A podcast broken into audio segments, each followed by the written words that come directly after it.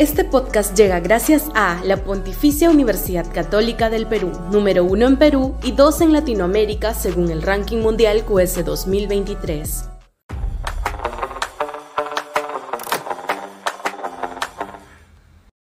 ¿El Perú fascista? Sudaca, Perú. Buen periodismo. Cuando la fraseología ideológica se usa sin fundamento, se pervierte cualquier posibilidad de discusión productiva.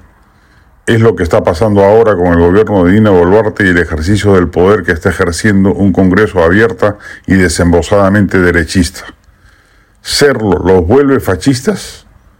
Uno puede criticar ciertas decisiones gubernativas o congresales u otras hechas en complicidad, pero no debería extenderle por ello partida de defunción a la democracia.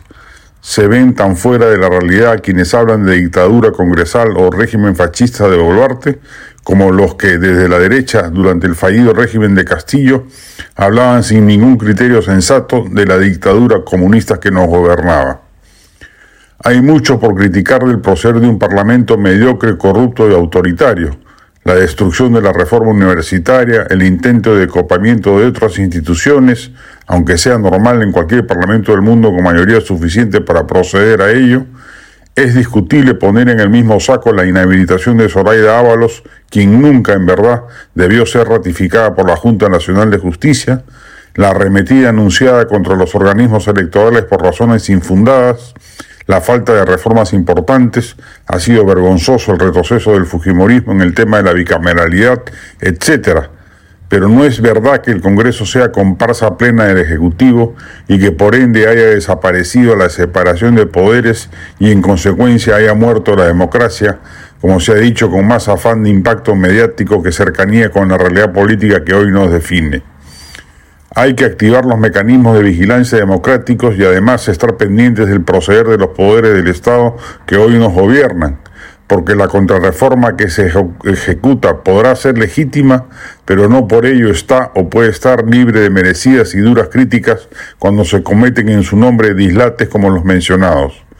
Pero la batalla política debe empezar con la corrección en los términos y no mediante fraseología sensacionalista que no resiste el contraste de la realidad. La del estribo.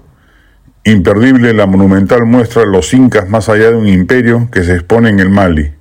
La muestra incluye una selección de más de 250 objetos arqueológicos y obras de arte procedentes de colecciones públicas y privadas, muchas de ellas nunca exhibidas, y comprende desde sus orígenes hasta el Tahuantinsuyo, incluyendo su supervivencia en el período colonial. De manera complementaria se presenta piedra en imagen en lo Inca en la fotografía 1900-1940, curada por Natalia Masluf. Va hasta el 26 de noviembre. Este podcast llegó gracias a AFE, operador logístico líder en el mercado peruano que brinda servicios de almacenaje, transporte de carga, courier y cómics. Los puedes ubicar en www.afe.pe.